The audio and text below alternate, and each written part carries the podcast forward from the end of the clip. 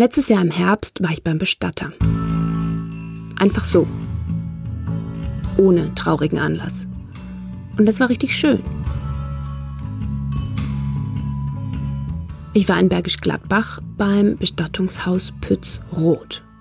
Und zugegebenermaßen ist dieses Haus und der mittlerweile verstorbene Gründer Fritz Roth relativ bekannt für seine offene und unangepasste Art. Und das fängt schon mal damit an, dass es dort überhaupt nicht aussieht wie beim Bestatter. Wenn man das erste Mal hineinkommt, könnte man halt annehmen, dass man in einem kleinen Hotel gelandet ist. Das ist David Roth. Nach dem Tod seines Vaters 2012 leitet er jetzt zusammen mit seiner Schwester Hannah das Bestattungshaus. Und der Vergleich mit dem Hotel, der trifft es eigentlich ganz gut. Ein Landhotel vielleicht. Denn das kleine Haus liegt am Stadtrand von Bergisch Gladbach auf einer Anhöhe im Wald. Ganz ruhig, ganz idyllisch. Im Erdgeschoss des Hauses werden die Verstorbenen versorgt. Also fahre ich, als ich ankomme, aus einer Art Foyer mit dem Aufzug in den ersten Stock. Es gibt hier auffallend viele warme Farben und viel Kunst. Ich melde mich an der Rezeption an und sitze wenig später mit David Roth in der Bibliothek. Ich bin mit ein paar ganz praktischen Fragen hier hingekommen, aber ich will auch wissen, was dieses Bestattungshaus außer seiner Lage so besonders macht. Aber da ist David Roth ganz bescheiden. Also wir sind kein alternativer Bestatter.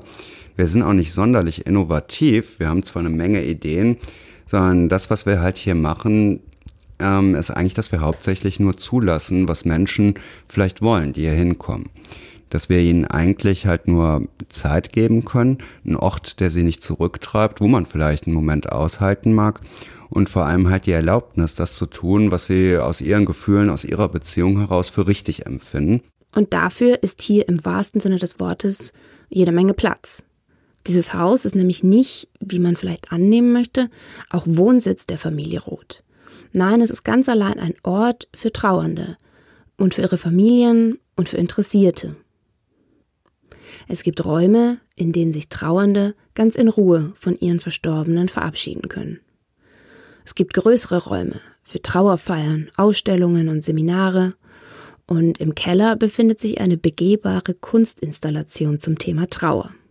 Und es gibt auch sehr lebendige Veranstaltungen, wie eine Weihnachtsfeier und ein Sommerfest. Aber der Wald, der das Haus umgibt, der ist vielleicht noch interessanter. Er ist nämlich der erste und einzige Privatfriedhof Deutschlands. Den hat sich Fritz Roth über Jahre hinweg erstritten. Hier können Angehörige die Urne eines Verstorbenen so beisetzen, wie sie das gerne möchten, ohne viele Vorschriften. Für mich klingt das schon alles recht innovativ. Aber andererseits geht es eigentlich auch nur darum, Ruhe in die oft hektische Zeit nach einem Trauerfall zu bringen. Und es geht darum, dem Tod und den Toten den Schrecken zu nehmen.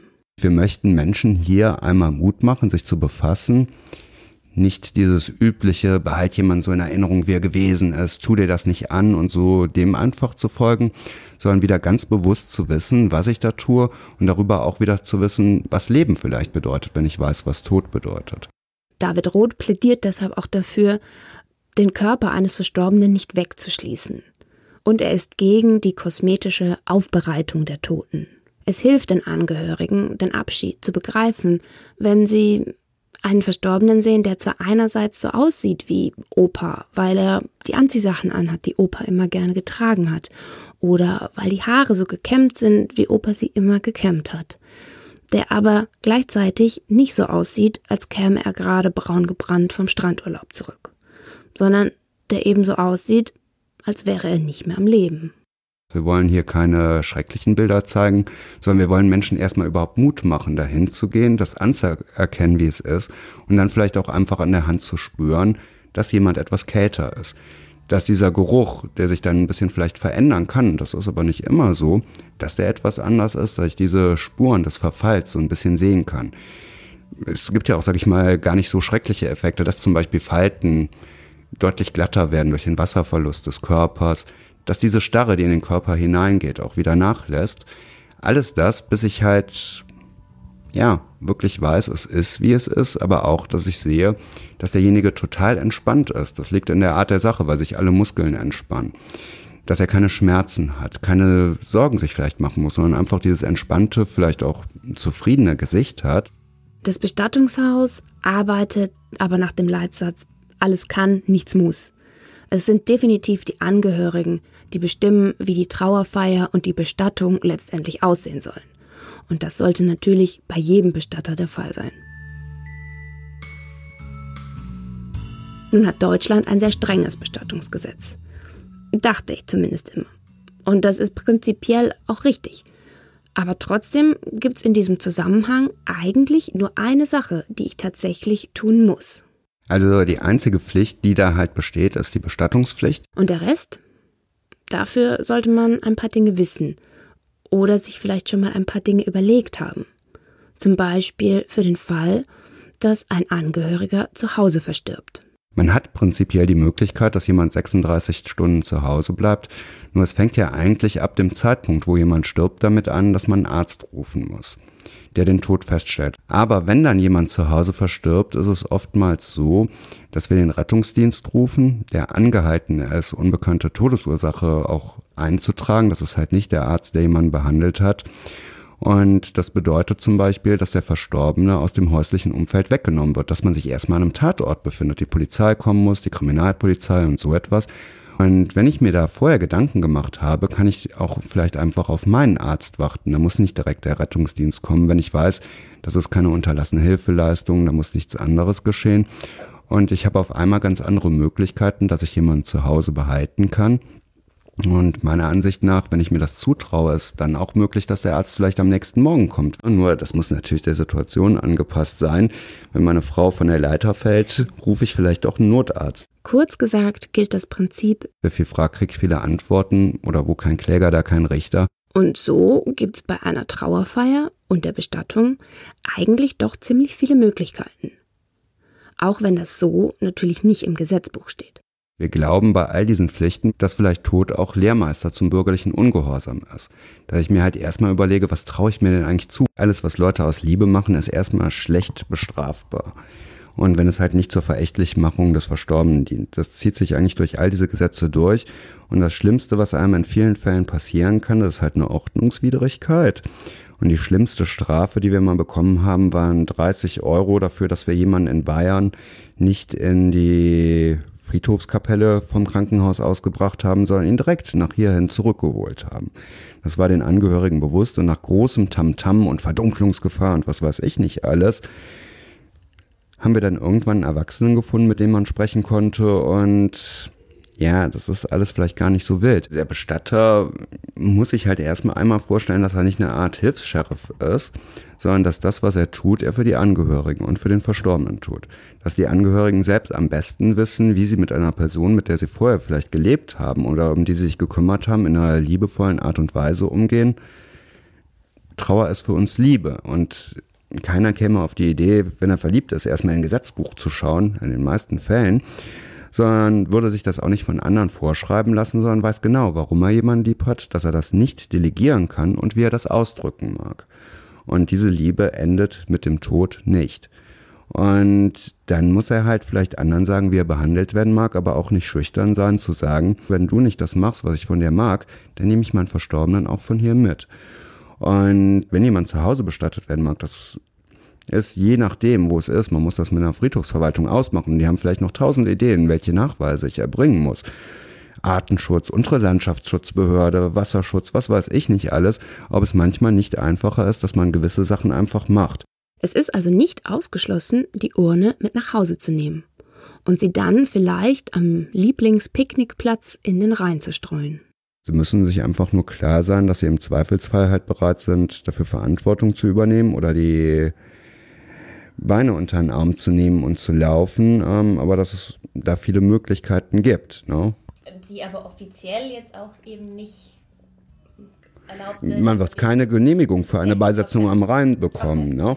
Das ist schon ganz schwierig, aber machen kann man erstmal alles, was man sich vorstellt und wenn man das erstmal anfängt, dann kann man sich halt auch beraten lassen, wie es möglich wäre. Ne?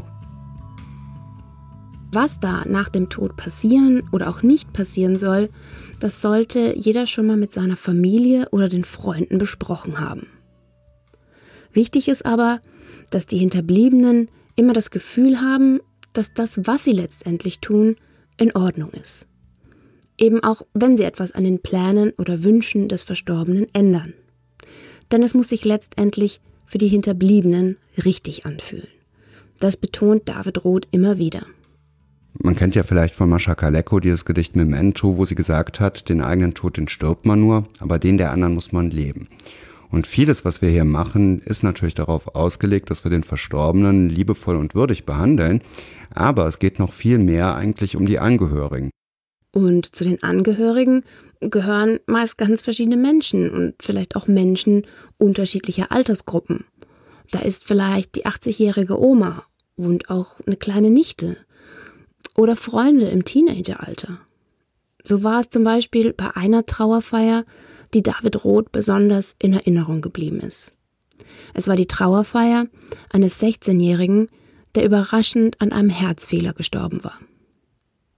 Er sollte zwar traditionell im Familiengrab beigesetzt werden, aber die Trauerfeier, die gestalteten seine Freunde und die Familie ganz individuell zu der Idee kam, dass man einmal einen ganz einfachen Sarg nahm, den mit seinen Farben gestaltete, sich überhaupt mal auch seine Musik ansah, dass man nicht einfach so eine Art Lebenslauf runterrasseln wollte mit seinen 16 Jahren und man da einfach auch Sachen ja, sich anhörte, die sowohl zu den Großeltern passten, dass die nicht direkt aus dem Raum rausgetrieben wurden von den Bässen oder ähnlichem, sondern ja, das waren so Sachen wie Fantastische Vier, Tag am Meer, die sie sich am Ende rausgesucht haben oder andere Hip-Hop-Lieder, weil er eigentlich nur Hip-Hop gehört hat. Und wo man dann schaute, wie wollen wir das gestalten? Man kam überein, er hatte gerade die Schule abgeschlossen, dass man gerne nochmal seine Klassenkameraden alle einladen wollte, ähm, denen auch die Möglichkeit gab, ähm, zum Beispiel mitzugestalten, dass sie ihm etwas mitbringen konnten, ähnlich wie beim Wichteln in der Schule, an dem er große Freude hatte. Und dann während der Trauerfeier darüber gesprochen wurde, wie er war, halt, was so seine nächsten Pläne im Leben waren, was man mit ihm so erlebte, worüber er lachen konnte, was auch so vielleicht seine Macken waren, dass das halt nicht nur so ein Positivbild waren, sondern dass man das Gefühl hatte, dass man weiß, um wen es da geht. Sein Rucksack ging währenddessen durch die Reihen, man erzählte, warum man das machte, weil er Wichteln und so ganz gut fand und dann jeder ihm dort etwas hineinstecken konnte und gleichzeitig gingen halt so Döschen mit Tic-Tacs durch die Reihen und man erzählte auch, dass immer wenn irgendwer in der Klasse Tic-Tacs hatte, er sich die schnappte und dann anstaltenshalber so ein paar wieder zurückgab und er diesmal auch die restlichen mitbekam. Man verbrachte Zeit miteinander, man hatte die Möglichkeit, dass nachher jeder sich individuell verabschieden konnte, also dass nicht irgendwie sechs dunkel gekleidete Herren in den Raum kamen, sondern wo ja, wie gesagt, dieser Rucksack, der wurde später mit in den Sarg gelegt, der war bei der Trauerfeier zu. Man aber die Möglichkeit hatte, als Gast ihm vielleicht ähnlich wie auf dem Gips nochmal einen kleinen Gruß auf diesen bunten Sarg zu schreiben oder einen Wunsch oder einen Spruch, Segen, was auch immer. Aber wo es zum Beispiel später auch wichtig war, dass wir dann in diesem Grab der Großeltern in der Eifel beigesetzt wurde, dass auch der örtliche Pfarrer dort mit dabei war und ihm auch einen Segen mitgab dass man halt versucht, viele Vorstellungen zusammenzubringen. David Roth sagt, man kann so eine Trauerfeier ganz schön wie einen letzten Geburtstag gestalten. Wie das bei ihm aussehen soll, da legt er sich nicht so ganz fest. Das verändert sich eigentlich immer und immer wieder. Also ich fände es einfach schön, wenn Menschen sich ein bisschen Zeit nehmen, wenn Menschen zusammenkommen, wenn Menschen viel der Musik hören, die ich gerne mag, aber von mir aus auch eigene Sachen, die sie schön finden, muss man halt irgendwie den Modus finden. Was wäre das denn, was Sie gerne hören? Auch, ja, es ist die Frage, ob das so sozial kompatibel ist. Ich höre gerne halt Prodigy oder Hip-Hop, ne? Und ähm, ja, aber ich glaube, meine Freunde oder meine Familie, die können das ganz gut mit. Ich fände es einfach schön, wenn es lebendig ist zu dem Zeitpunkt wenn sie vielleicht auch nachher einfach Zeit miteinander verbringen. Ähm, ich finde, es sollte einfach ja, jedem die Möglichkeit bieten, dass er gut versorgt irgendwie auch für sich einen schönen Moment hat. Und das, sagt David Roth, sollte bei jedem Bestatter möglich sein.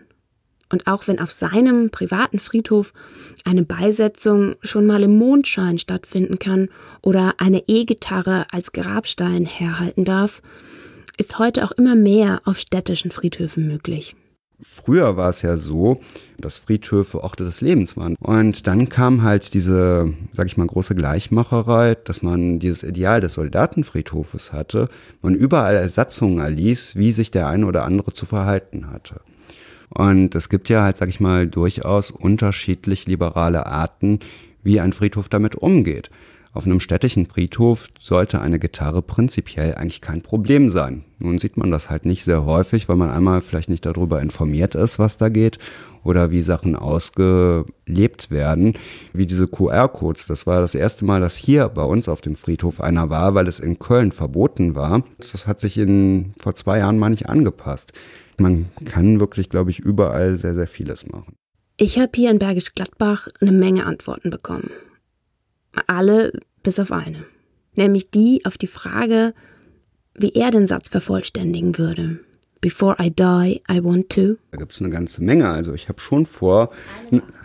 Nee, das, genau daran würde es scheitern. Ne? Ich will ganz, ganz viel. Ich will ganz viel erleben, mitmachen. Da gibt es so vieles, was ich noch kennenlernen möchte, bevor ich sterbe.